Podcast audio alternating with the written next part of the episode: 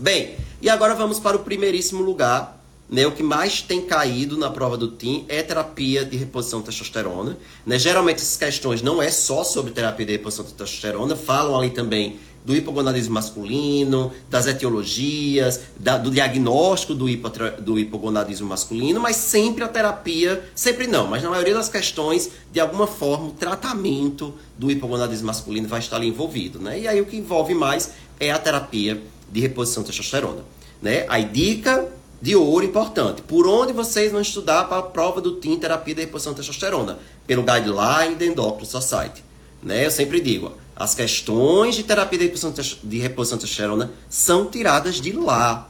Né? Até agora eu não vi nenhuma questão que não tivesse assim a resposta no guideline da Endocrine Society. Então é por lá que vocês têm que estudar. E o que é que tem que saber sobre a terapia de reposição de testosterona? Que, que preparações pode utilizar? Né? Então a gente tem as preparações no Brasil, né? seriam as intramusculares, cipionato e, e um decanoato, e a transdérmica, ou a testosterona em, em gel.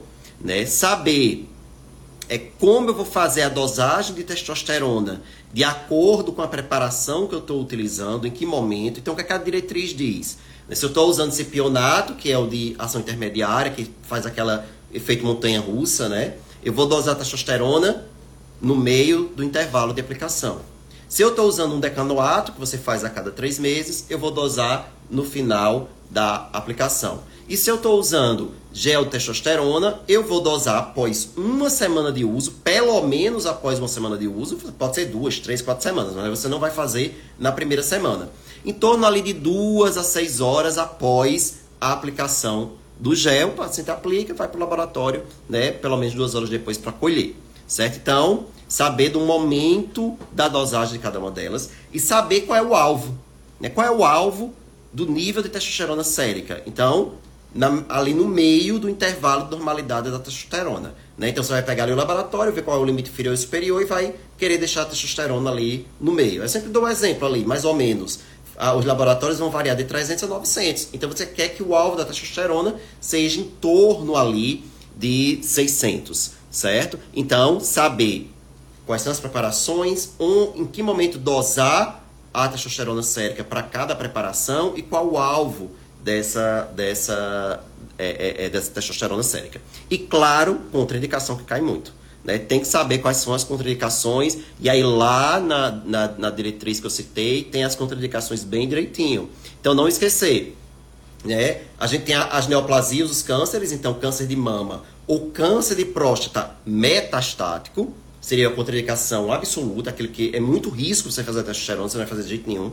E tem aquelas que têm um risco moderado, mas que são contraindicações. Né? Então, a eritrocitose, né, uma policitemia, que seria o quê? Um hematócrito acima de 48 ou acima de 50% para quem vive em áreas de alta altitude. No Brasil é 48.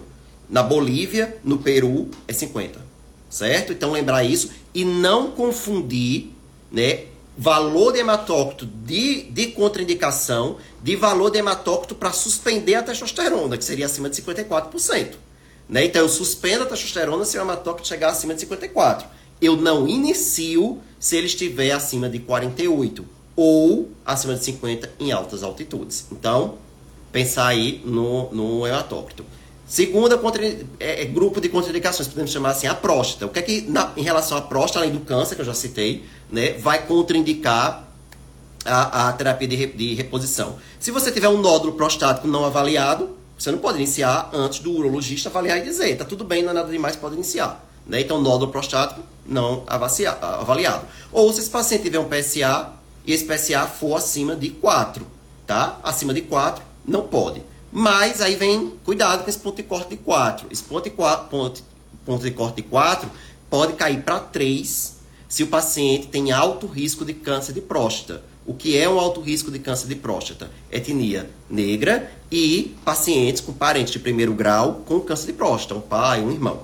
Então, cuidado nisso, que isso aí para prova, né? É, é, é, uma ótima pegadinha. Então, é 4, população geral, 3, alto risco de câncer de próstata.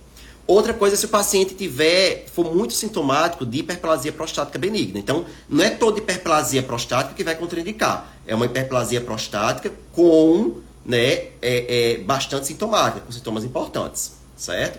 Saindo da próstata, outra contraindicação seria a síndrome da apneia obstrutiva do sono, grave e não tratada. Então também não é qualquer apneia do sono, tem que ser grave e não tratada. Se for grave, já tiver em tratamento, paciente melhorando, você pode considerar o uso, certo? Insuficiência cardíaca, né, é, descompensada, certo? E grave também. Então, aquela insuficiência cardíaca que não está compensada que é grave. E aí, a, gente sabe que a testosterona pode levar a retenção de água e sódio nos túbulos renais. Então, por isso, ela estaria contraindicada também. É, evento coronariano nos últimos seis meses também é contraindicação. Seus pacientes, você tem que esperar passar seis meses de um evento coronariano para poder pensar e aí considerar o uso ou não. Lembrar que não temos resposta definitiva se a testosterona é benéfica, maléfica ou neutra do ponto de vista cardiovascular, certo? Tem um estudo para sair esse ano. Ficar de olho. Se o estudo sair antes da prova, né, ficar de olho nele que vai ter chance de cair na prova. Não saiu ainda, mas não se preocupe que se sair a gente avisa, certo? Antes, antes da prova.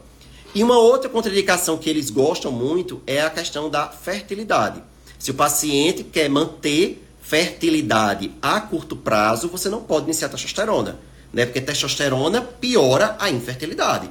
Então, se a queixa do paciente, o paciente está hipogonádico, a queixa dele é infertilidade, né? Você não vai fazer testosterona.